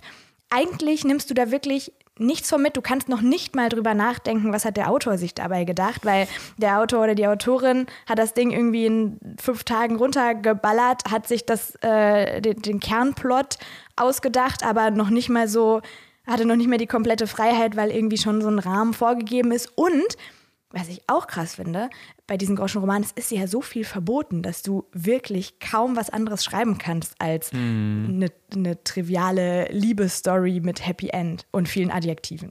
Ja, genau. Also ich habe da, also Hass ist natürlich jetzt absolut übertrieben, aber ich habe so eine äh, schon eine äh, klare Abscheu gegen, gegen so auch so illustrierte Gala und alles Mögliche, weil das für mich irgendwie so in einer Welt, wo wir so akute, krasse Probleme haben, ich will jetzt hier nicht so moralapostelmäßig sein, aber wo ich mir immer so denke, das verdient für mich auch keine Aufmerksamkeit. Auch so ein Florian Silbereisen, ob der sich jetzt getrennt hat oder nicht, das ist mir halt scheißegal. Und irgendwie habe ich immer so das Gefühl, dass natürlich ähm, da so mit, mit, ähm, mit so einer Sensationsgeilheit einfach Geschäft gemacht wird, die auch im Alter natürlich irgendwie sofort besteht. Also sage ich jetzt mal ganz böse mit der Schlagergeneration so ein bisschen. Und ich finde das immer ganz schlimm, dass man damit so, ähm, ja, so Aufmerksamkeit und so weiter lenkt. Also ein Philosoph, den ich ja gerne mal zitiere, äh, Adorno, der hat ja mal als Adorno. Mh, nee, aber der hat ja tatsächlich mal äh, einen Vorschlag gemacht. Das ist ein sehr alter Text, ich weiß nicht, 60er, Anfang der 60er, Mitte der 60er, äh, wo der mal gesagt hat, dass er, ähm, da hat er mal was vorgeschlagen, weil er gilt ja immer als der große Nörgler-Typ und da war der mal in Anführungsstrichen ein bisschen konstruktiver. Da hat er mal vorgeschlagen für die Schule, kommt aus dem Essayband äh, Erziehung zur Mündigkeit, dass man ja mal mit einer Schulklasse so eine illustrierte richtig kritisch analysieren sollte und dann mal checkt, wie da quasi so äh, Spannung aufgebaut wird, um eigentlich total irrelevante Dinge und Figuren, also auch äh, Promikult oder so. Und da fiel dieser eine Satz, ähm, mal aufzeigen, wie mit Triebbedürfnissen Schlitten gefahren wird. Also wieder so ne, eine bestimmte Sensationsgeilheit, auch das Wort hat er natürlich nicht gewählt, aber wie das irgendwie so ausgenutzt wird und wie damit im Grunde so ein ganzer Text konstruiert und gebaut wird und wie man im Grunde, und das ist so ein bisschen die These, die dahinter steckt, immer mit dem Unbewussten des Lesers irgendwie spielt und damit verfährt, aber das Unbewusste äh, wird dem Leser nie bewusst gemacht in, in einem Text und ich glaube, das kann andere große Literatur nämlich schon. Punkt. Ja, ich bin, ich bin bei dir. Ich äh, bin auch absolut kein Fan von, ähm, von so äh, Klatschzeitschriften, die ähm, fast wie so, wie so Clickbait Genau, betreiben Clickbait, und ja. vorne dann äh, Zeug drauf schreiben, was dann, was dann überhaupt nicht stimmt. Ist sie wirklich schwanger? Nein, ist sie in 95 Prozent der Fälle nicht. Und wenn sie schwanger ist, dann weiß man es schon aus 700 anderen äh, Internetquellen irgendwie. Es geht ja auch nicht so ganz an einem vorbei. Ne? Also Florian Silbereisen und Helene Fischer konnte man ja, selbst wenn man es wollte, nicht überhören und übersehen, dass sie sich getrennt haben. Ich finde trotzdem so, ähm, wir sind jetzt gesprungen irgendwie von Groschenroman zu äh, Klatschzeitschriften. Ich glaube, das muss man einfach nochmal trennen. Ja, ja. Weil Groschenromane, finde ich, haben ihre Berechtigung insofern, dass sie einfach eine bestimmte Gruppe von Menschen unterhalten. Genauso wie es ähm, Netflix-Serien äh, mit einer anderen Gruppe von Menschen machen. Wenn wir jetzt sagen, es gibt so viele Probleme auf der Welt, warum muss ich mir äh, an, äh, durchlesen, wie äh, die hübsche Lehrerin Prinz Veits Herz gewann? Ja, ist richtig, aber warum muss ich mir irgendwie ähm, eine Serie angucken, die auch völlig fernab von der Realität ist, in der auch viel rumgemacht wird, äh, viel verhaftet wird, viel, ne, alles ausgedacht, äh, nicht an die Realität angelehnt, völlig unrealistisch. Da finde ich, Unterhaltung hat irgendwie eine Berechtigung. Bei Klatschzeitschriften finde ich es auch problematisch, weil sie eben Geld mit dem Leben von anderen machen ähm, und mit Unwahrheiten auch häufig, also zumindest mit schiefen Wahrheiten und Dealt. Hm. Genau. Andererseits ist das halt auch irgendwie das Ding, wenn man in der Öffentlichkeit steht, dann passiert sowas und nicht nur in Klatschzeitschriften, ähm, sondern ähm, auch generell einfach, Ja. egal ob man, ob jetzt über Politiker berichtet wird. Also du, du bist einfach, wenn du in der Öffentlichkeit stehst, egal ob du jetzt eine Fürstin bist oder ein Politiker oder Lady Gaga oder was auch immer, bist du einfach irgendwie im Fokus. Und es gab auch schon immer Menschen, die das äh, gut fanden, sich das Leben von anderen anzugucken, die Probleme von anderen, die Skandale von anderen. Das wird es auch immer geben. Und es ist ja auch irgendwie Unterhaltung. Ne? Man, man liest sowas, also die- diejenigen, die das lesen, lesen das ja auch nicht, weil sie denken, oh, da muss ich jetzt aber mal hier weiter Tagebuch führen, wie bei ähm, Gloria von Ton und Taxis jetzt äh, wieder in der Talkshow was schiefgegangen ist. Ähm, sondern das ist ja auch wirklich nur raus aus dem eigenen Leben, rein in ein anderes. Und wie man das jetzt finden kann, moralisch Ja. richtig oder verwerflich, da muss man, glaube ich, dann äh, Adorno sein, um da ein ganzes Buch drüber zu schreiben. Na, ein Essay. Aber da steckt ja natürlich nochmal wesentlich, ja, ich weiß ja, was du meinst und äh, da steckt natürlich dann irgendwie nochmal wesentlich mehr hinter. Ich habe das jetzt auch nur so groß und vielleicht auch ein bisschen äh, einseitig, krass äh, oder ein bisschen härter formuliert. Aber sie hat es ja selber angesprochen, weil ich finde dieses Buch, was ich bisher gelesen habe, wirklich gut. Schund und und, Sühne. ja, und sie hat ja auch gesagt, dass sie diesen diesen Split von, von Unterhaltung und äh, ich sag jetzt mal hoch, höherer Literatur, dass sie den auch selber nicht ganz nachvollzogen hat. Und das ist ja auch gut. Und ich wollte wollt jetzt gar nicht hier so rüberkommen, als wäre ich jetzt hier der Verfechter von der, von der quasi immer anspruchsvollen Literatur. Das nicht. Nur es Findest steckt du, das natürlich. ist anspruchsvolle Literatur, was Nein, das, was heißt anspruchsvoll, aber es ist ja in dem Sinne schon eine, eine Art Metaperspektive, weil ja diese Groschenroman-Autorin selber hier zu diesem Personal gehört und das irgendwie so ein Blick hinter die Kulissen äh, ist. Und das hat ja auch so ein bisschen was von, von, einer, von einer ganz seichten Medien-Spektakelkritik irgendwie. Ne? Also was ich jetzt bisher gelesen habe. Und diese, diese Trennung von, von äh, übrigens von, da habt ihr gar nicht drüber gesprochen in der Lesung. Äh, äh, Entschuldigung, jetzt bin ich äh, gespannt. Nee, der Titel, Schund und Sühne, das ist ja eine Anspielung auf äh, Schuld, Schuld und- und, Sühne von, von Tolstoi, ne? Ist doch Tolstoi. ja, Dieses, dieses Buch mit dem, wie heißt der Hauptcharakter nochmal? Ich weiß nicht, ich habe es nicht gelesen. Aber ich, ich kenne es natürlich. Mhm. Und äh, ich, ich ähm, fand es eigentlich auch ganz smart von ihr, weil sie ja irgendwie auch immer Tolstoi erwähnt, wenn sie darüber redet, warum sie angefangen hat, Groschenromane zu schreiben. Nämlich Ja. um sich gegen diese ganzen Tolstoi-lesenden 15-Jährigen in Anführungsstrichen da aus ihrem äh, Studiengang in Hildesheim irgendwie abzusetzen. Und ich finde den äh, Titel auch sehr smart. Ich mag auch das Cover total gerne mit diesem Schloss vorne drauf. Ich weiß nicht, ob ich schon mal erwähnt habe, aber ich liebe es, wenn man auf Buchcovern was anfassen kann. Also weißt du, wenn sich die äh, Haptik verändert, also dieses kleine Schloss da vorne drauf, das kann man fühlen und das liebe ich, wenn man irgendwas fühlen kann auf Büchern.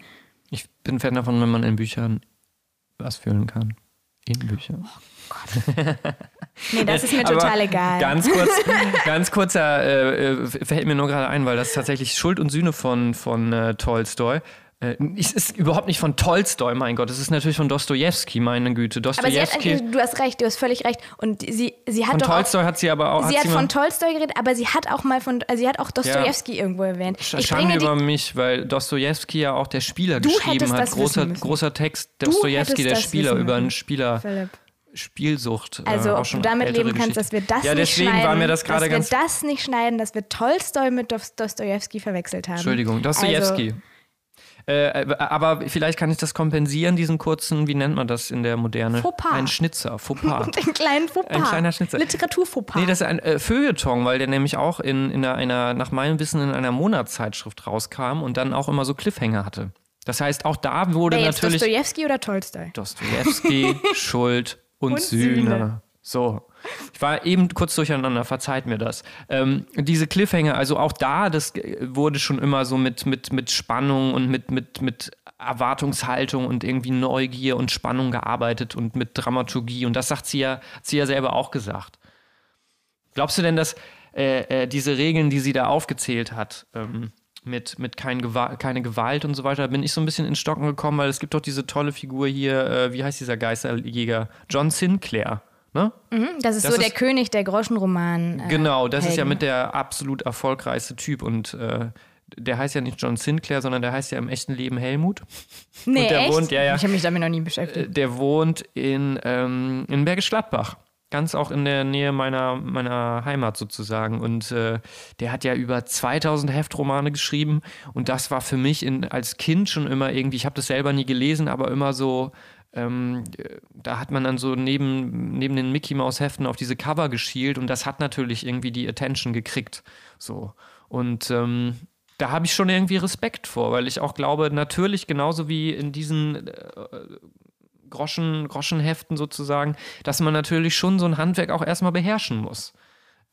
Nur äh, finde ich das zum Beispiel da irgendwie wesentlich äh, legitimer mit so, ne, mit so Horrorgeschichten. Warum, was geht's da? Zombies, Vampire etc., auch so ein bisschen Buffy-mäßig, äh, dass man da dann so, so, ähm, es ist ja so ein bisschen neurologisch fast, ne? Also wie, wann sind die Synapsen voll da? Also wann muss man sich quasi dieses nächste Heft kaufen. Das ist ja wie so ein bisschen Sucht. Ist vielleicht auch kein Zufall, dass diese Hefte so ganz in der Nähe von Zigaretten und so vielleicht stehen. Oh, jetzt kommen die richtig harten Naja, aber nee, es ich, ist, ich äh, glaube auch, dass das so ist, wenn man damit einmal anfängt.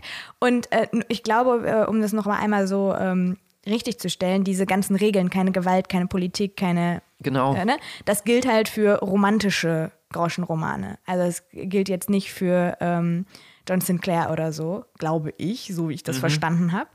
Da muss man, glaube ich, noch mal trennen. Also Adel, Arzt, Heimat ist was anderes als Horror, Western und äh, weiß nicht, was es da noch gibt äh, auf dem Groschenromanenmarkt. Auf jeden Fall andere Genre, die nicht in dieses Blau, Gold, Rot unterteilt sind, Absolut. das Farbschema anders ist.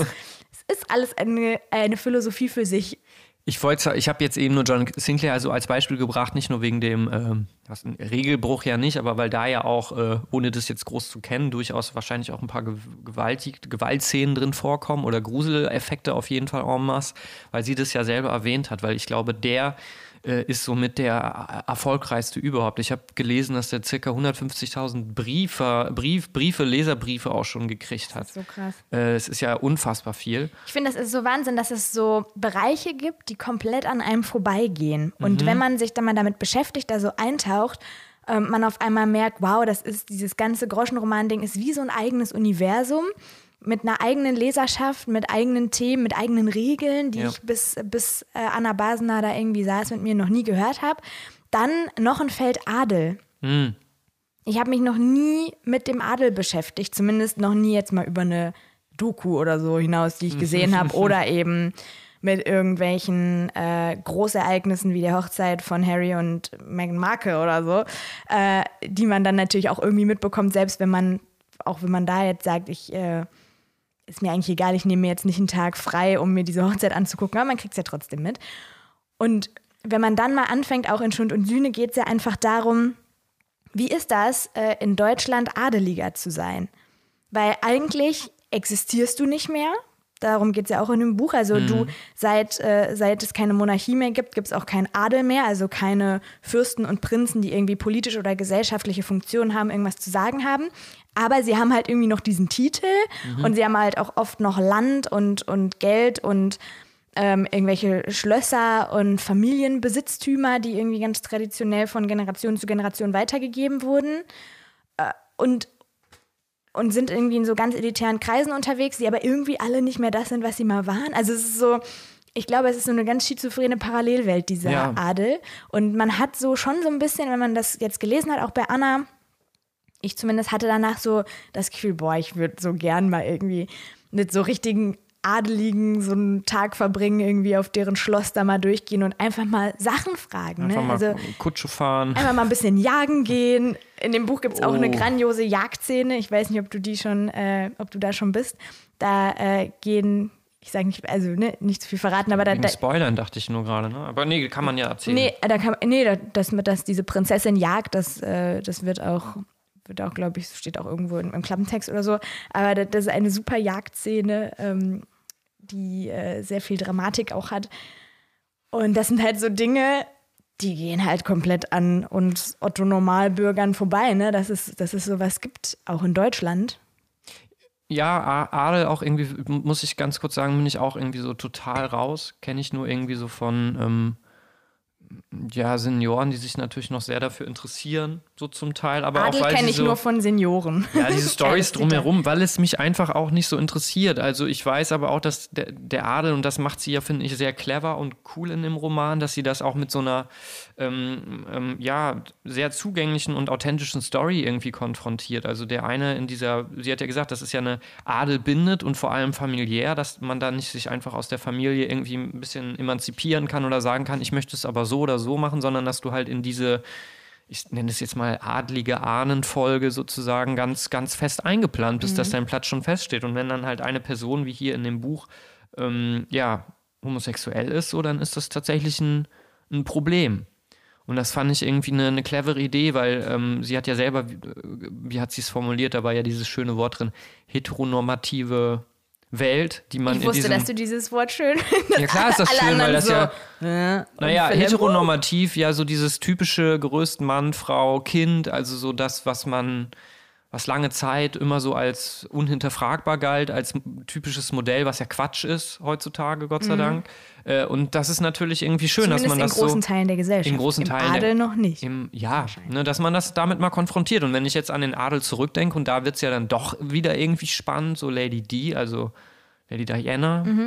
Ähm, das war ja auch eine Figur, die, glaube ich, deswegen so viele Herzen irgendwie auch tatsächlich erreicht hat, weil die ja auch irgendwie so ein bisschen dagegen ähm, auf ihre Art und Weise natürlich noch voll im Rahmen, aber auch ein bisschen angegangen ist, weil die sich ja sehr sozial engagiert hat. Natürlich wie andere auch im britischen Königshaus, aber dass das eine Figur war, die auch so ein bisschen vielleicht mit dieser Rolle gehadert hat und hat ge gebrochen, ja, vielleicht. Und das war natürlich, ist ja auch irgendwie so, so authentisch und dadurch irgendwie greifbarer und irgendwie adelig gegen den Adel irgendwie. Weißt du, wie ich meine? Also ja, das, ich so, glaube, es gibt aber auch verschieden, äh, verschiedene Seiten vom Adel. Also einmal gibt es hier den, den Groschenroman Fürsten-Style.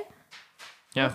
Äh, den Groschenroman Fürsten-Style, wo man sagt, so Adel verbinden wir mit ha, schönen Prinzen und äh, blonden Prinzessinnen und äh, standesgemäßer Heirat und großen Festen und, und prunkvollen Rosenzüchtern, Rosenkavalieren und so. Das ist das eine.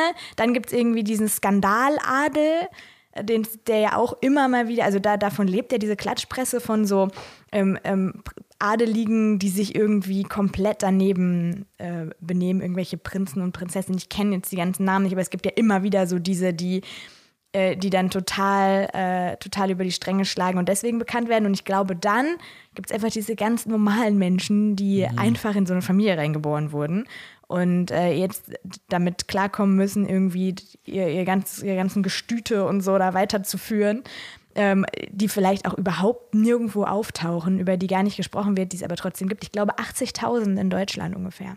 Personen, die adelig sind. Adel 2.0 ist für mich begrifflich oder zumindest so von der, von der Lebenswelt auch so ein bisschen die, Kade die, die Kardashians, weil das ist auch ein Familienmodell letzten Endes, wo natürlich da besteht eine in Anführungsstrichen größere, vielleicht individuelle Freiheit, sich da, äh, wo man da jetzt Werbung macht oder so, aber du bist irgendwie durch dieses äh, Geschäftsmodell oder Konzept irgendwie ja da mit drin.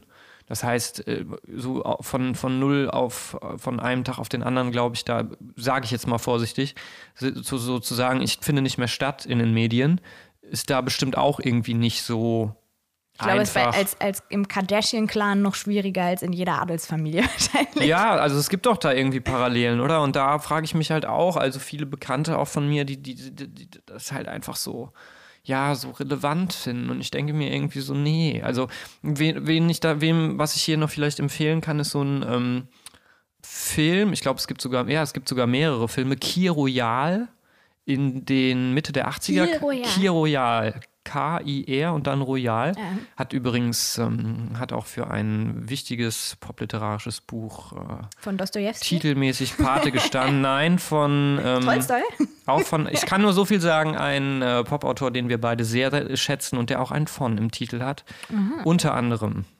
Aber das, das ist ein anderes Thema. Kir Royal jetzt so. Nee, sag doch. Ich, Nee, das ist, das ist so mein Nerdwissen jetzt. Das, das, damit muss ich, äh, muss ich Kapital, das ist so mein Kapital. Weißt Philipp, du katapultierst dich gerade ganz weit weg hier von mir und von Deswegen, den Menschen, die hier zuhören. In irgendein, irgendeine Nerd-Ecke irgendwo ganz Royal, Das ist immer so der Punkt, an dem ich dir überhaupt nicht mehr folgen kann, weil du irgendwas erzählst, was ich noch nie gehört habe, dann nochmal so einen Gedankenabzweig machst nach rechts und links in Deswegen äh, mache ich ja Du jetzt wolltest auch doch direkt von einem Film erzählen. Genau, von Kir Royal aus dem Leben eines Klatschreporters ist das im Grunde so eine Art Fer es war eine Fernsehserie von einem deutschen Kultregisseur Helmut Dietl. Und da wird auch so ein bisschen so beschrieben, wie so ein Klatschreporter arbeitet. Ich glaube, es, es spielt in, in Bayern. Es ist so eine Art Persiflage, parodiert auch im Grunde so wie so eine Abendzeitung, auch mit so Boulevard, Presse und so weiter, wie die so agieren und was so dahinter inszeniert wird und wie da ja auch im Grunde ein Kampf stattfindet äh, über die größten Schlagzeilen ever. So. Und das finde ich, ähm, finde ich extrem spannend und bele- beleuchtet so ein bisschen auch vor allem in den, in den 80ern, wo das vielleicht noch krasser war als heute. Ähm, weil das einfach ein riesen Geschäftsmodell war und auch natürlich noch ist, äh, wie da so die Machenschaften sind. Also hat auch so ein bisschen Metablick da drauf. Das, das fand ich ziemlich, ähm, ziemlich spannend. Ich glaube, ja, habe ich ja gerade schon kurz gesagt, dass es das immer geben wird, diesen Drang nach, äh, nach Menschen, die in der Öffentlichkeit stehen, über die ich was erfahren möchte. Was ich mich so ein bisschen frage oder worüber vielleicht, wir vielleicht jetzt noch kurz äh, zum Schluss reden können, ist, äh, hat sowas hier eine Zukunft? Ich glaube tatsächlich, also Groschenromane. Groschenroman, ich glaube, dass es für die Autoren äh, gut ist für den Einstieg, weil ist ja auch krass, wenn man das mal kurz sagt, die werden ja nicht, obwohl die Auflage super krass ist, es gibt ja auch ganz wenige Verlage, die sich, die glaube ich ganz weit oben stehen bei diesen Zwei. drei, zwei, ne? Äh, auch einer in Köln, ne? Bas, Ja, Bastel Bastel Lübbe. Lübbe. Ähm, dass, dass die, die, die Autoren und Autorinnen, die da, die da solche Texte schreiben, ähm, dass die ja nicht prozentual am Gewinn beteiligt werden, sondern das ist so pauschalenmäßig, glaube ich, das Ja, Modell. ne? genau, die kriegen pro Roman eine bestimmte Summe Mhm. und äh, dann, glaube ich, nochmal so die Hälfte oder ein bisschen weniger davon, wenn der nochmal gedruckt wird irgendwann in der zweiten Auflage. Und ich glaube, Anna ist ja auch so, dass sie an, in der, im Uni-Kontext auch über dieses Format spricht, ne? Über dieses Genre. Genre. Ja, die hat auch einen Ratgeber Genau. dazu geschrieben. Genau, und ähm, ich glaube ehrlich gesagt nicht, dass das so eine große Zukunft hat, weil ich glaube, dass wir diese Art von Geschichten und Stories, ähm, also so dieses kitschige und auch, keine Ahnung, dieses, ob es jetzt adlig ist oder eine, eine Liebesgeschichte, einfach nur so, oder äh, gibt ja auch diese Arztromane und so weiter, dass wir mittlerweile so eine, so eine durch Trash-Kultur, aber auch durch Camp, also ich weiß nicht, Camp ist ja so eine Art, wie man Sachen rezipiert, liest, dass man das schon, sich schon während der Rezeption so ein bisschen darüber lustig macht und alles so extra überspielt und so, ah, auch tut. Also so, das, das extra Extrovertierte und so weiter, dass man das so überbetont, dass, dass man weiß, es ist so konstruiert, das ist so Fast schon so parodiemäßig. ja, so parodiemäßig, ähm, dass das keine, keine Zukunft hat. Also Bastian Pastewka macht jetzt sicherlich kein Camp, der weiß wahrscheinlich auch nicht, was, weiß ich nicht, ob er weiß, was das ist. Es ist ja von Susan Sontag so eine Art Essay gewesen. Aber ähm, Pastewka mag ich ja sehr, toller, toller Comedian und ich, ich, ich bin ja gar kein Serienfan, aber das gucke ich echt immer. Und in dieser aktuellen ähm, Staffel gibt es ja auch, da macht er sich ja über so eine Arztserie lustig. Und das ist ja das, wir lachen ja so total darüber. Und ich glaube, unsere Generation kann dieses Original, also was da parodiert wird, so Arzt- oder Krankenschwesterromane oder so, so, so Zeug, dass man, dass wir da gar, sowas wollen wir nicht mehr lesen. Also wir wissen, dass das eine Lüge ist. Wir wissen, dass es konstruiert ist und auch einfach Quatsch. Deswegen glaube ich nicht, dass man, dass sich das noch weiter durchsetzen wird. Man macht sich eher darüber lustig, also man verulgt diesen Kitsch. Und ähm, deswegen glaube ich ehrlich gesagt nicht, dass das eine große Die Zukunft hat. Frage ist, wer Mann ist. Ob, ob du jetzt gerade in deiner eigenen Blase denkst, in deiner eigenen Wahrnehmung, Mhm. in deiner eigenen Welt. Weil ich glaube nicht, dass äh, diese Dinger, und die sind ja wirklich erfolgreich, ne? Also ähm, Anna hat, glaube ich, mal in irgendeinem Interview gesagt, wenn die in die Bestsellerlisten gezählt werden würden, diese Hefte, Ja. dann wären die da drin, weil da halt in einer Woche, äh, in einer Woche werden da Tausende von verkauft. Und ich glaube nicht nur, dass das 60, 65-jährige alte Omis ähm, zusammen mit der Bunte kaufen und sich das da aufs Kassenband knallen. Ich glaube, dass es durchaus auch ähm, junge Menschen gibt, die auf sowas stehen. Und dass das auch nicht nur, das ist ja auch oft so das Klischee, dass das nicht nur so, ich sage jetzt mal ganz böse Hauptschüler sind oder so, sondern dass es da, dass es da durchaus auch eine kleine Gruppe von, von, von, ähm, von Menschen gibt, die das einfach schön finden, sich so zu unterhalten, kurz. Wo ich dir recht gebe, ich weiß nicht, ob sich das in- genau in dieser Art äh, so weiter fortsetzen wird, weil dieses Thema Adel und so einfach irgendwann, glaube ich, ne, durch ist. Aber ich könnte mir vorstellen, dass sich das vielleicht thematisch irgendwann wandelt. Dass, ähm, dass man da irgendwie in eine ganz andere Richtung geht, so ein bisschen serienmäßig, also quasi Serien zum Lesen. Das gibt's auch. Äh, da gibt es jetzt ähm, gibt's ein Unternehmen, wie heißen die denn? Äh, Snackable Books, glaube ich. Die machen Serien zum Lesen. Also es sind Serienautoren, die ihre Serienskripte, die nicht für Serien genommen wurden, weil da gibt es ja nur ein kleines Kontingent, dass die die als, äh, als kleine Buchgeschichten ähm, rausbringen, dass du quasi Okay. nur eine Folge liest. Also nur, äh, wirklich nur so 60 Seiten und dann kommt das nächste Buch raus und das hat dann wieder 60 Seiten. Das ist ja im Prinzip Groschenroman neu ausgelegt in egal welches Genre. Ne? Da kann man ja beliebig weit denken. Ich glaube schon, dass das funktionieren kann, weil jeder, ähm, der äh, irgendwie jetzt in der heutigen Gesellschaft berufstätig ist, studiert, keine Ahnung was, es wird ja alles immer anstrengender und mehr und dann kommt noch Insta und keine Ahnung was dazu, kann sich nicht mehr leisten, sich so einen 600 Sch- Seiten Schinken auf den Nachttisch zu, äh, zu legen und zu lesen. Und dann äh, ist es vielleicht weniger Druck, wenn man so eher so, so, ja, so Folgen liest von einem Buch. Ja, es ist ja auch irgendwie, eigentlich müsste es ja so im digitalen Zeitalter, sage ich jetzt mal, Internet und so weiter, Algorithmen und ja, also ne, so, auch ein bisschen sowas Hirnwissenschaftliches, so Neurologie, also wie ticken wir bei Stories, wie funktioniert gutes Storytelling, könnte dieses Format ja total von profitieren. Ja. Nur ich glaube halt, wie gesagt, dass halt, wie du das gerade schon gesagt hast, Adel und so weiter und so, das ist nicht mehr das, was, was glaube ich meine jetzt zumindest vorsichtig nicht nur von mir sprechen zu wollen, auch so Liebesgeschichten und so weiter, da muss irgendwie mehr mit passieren.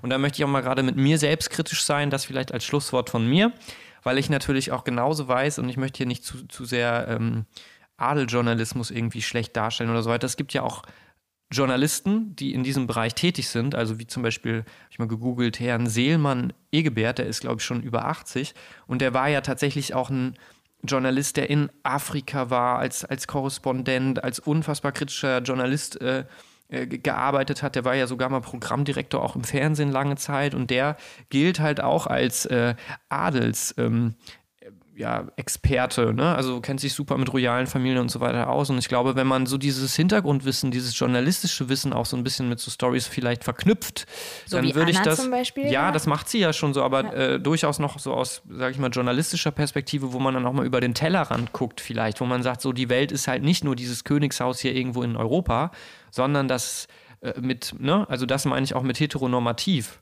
Das meint sie ja selber auch. Und das fand ich eine super Frage aus dem Publikum, ähm, die da kam, mit ähm, wie sich das verhält mit, mit Frauen. neueren Strömungen, Ähm. die, die wir ja befürworten. Also das, deswegen, ähm, ist das vielleicht auch ein Bereich, der gerade äh, vielleicht noch nicht so den krassen Wandel erlebt, aber vielleicht noch erleben wird, das glaube ich auch. Genau. Dass, ja. sich das, dass sich das verändern wird. Und ich glaube, dazu ist äh, das Buch von Anna schon ein ganz guter erster Punkt, das vielleicht mal so ein bisschen darauf aufmerksam macht, ey, warum darf ich als Adeliger nicht frei sagen, dass ich schwul bin, nur weil ich dann irgendwie das Haus nicht erben kann, weil meine Eltern Angst haben, dass ich dann keine Kinder kriege und die das Haus dann wieder erben. Äh, fand ich aber ganz spannend, mal in diese Welt einzutauchen, sowohl eigentlich in zwei Welten, einmal in diese Groschenromanwelt in, und in diese Adelswelt, aufbereitet zum ersten Mal tatsächlich popliterarisch, für mich zumindest. Ich kenne keine andere Popliteratur, die äh, sich mit dem Thema beschäftigt. Du? mit, dem, mit dem Adel. Ja, mit dem Adel, also so, so ein vergleichbares Buch wie das, was Anna jetzt geschrieben hat. Ja, also der Dandy als Figur hat ja schon, das ist, der Dandy ist aber nicht direkt Adel. Nee, also genau. deswegen, Ich meine wirklich so Fürstentümer und so. In, also ich, ich habe mich schon gewundert, mich wirklich gefragt, mit welchen Büchern du hier heute ankommst, sonst knallst du ja immer so einen Stapel auf den Tisch. Heute nicht. Ne? Das zeigt ja vielleicht auch schon. Brecht hätte ich äh, den da. Moment. Stimmt, den hast du direkt gedroppt, den Brecht. Gute Frage, wirklich, ja. Ich, äh, ich muss an der Stelle aber wirklich passen, weil diese Adelswelt im, in einer, in einer Popliteraturwelt wird mir jetzt nicht direkt was einfallen, außer dass man, dass es natürlich so Bücher gibt, die so ein bisschen mit diesem Dandy-Konzept spielen. Aber wie gesagt, Dandy ist nicht gleich Adel, das wäre falsch. Nee, das stimmt. Vielleicht kennt ihr ja irgendwas. Also wenn irgendjemand mal ein gutes, äh, modernes, popliterarisches Buch Das in der Adelswelt spielt. über die Adelswelt gelesen hat, dann schreibt uns das auf jeden Fall mal entweder bei iTunes gerne oder bei Instagram. Stories.offiziell heißen wir da. Und Philipp, ich würde sagen, das letzte Wort heute. Hat, Das hat Anna. Anna. Nee, nicht Anna, sondern Katharina Chrysander, ja, bei, also Anna und Katharina in einer Person haben das letzte Wort. Wir sagen erstmal Tschüss. Bis nächste Woche. ciao. Es war sehr schön, es hat mich sehr gefreut. Ein Prost auf Ungarn, Österreich. Das war ein Podcast von Funk.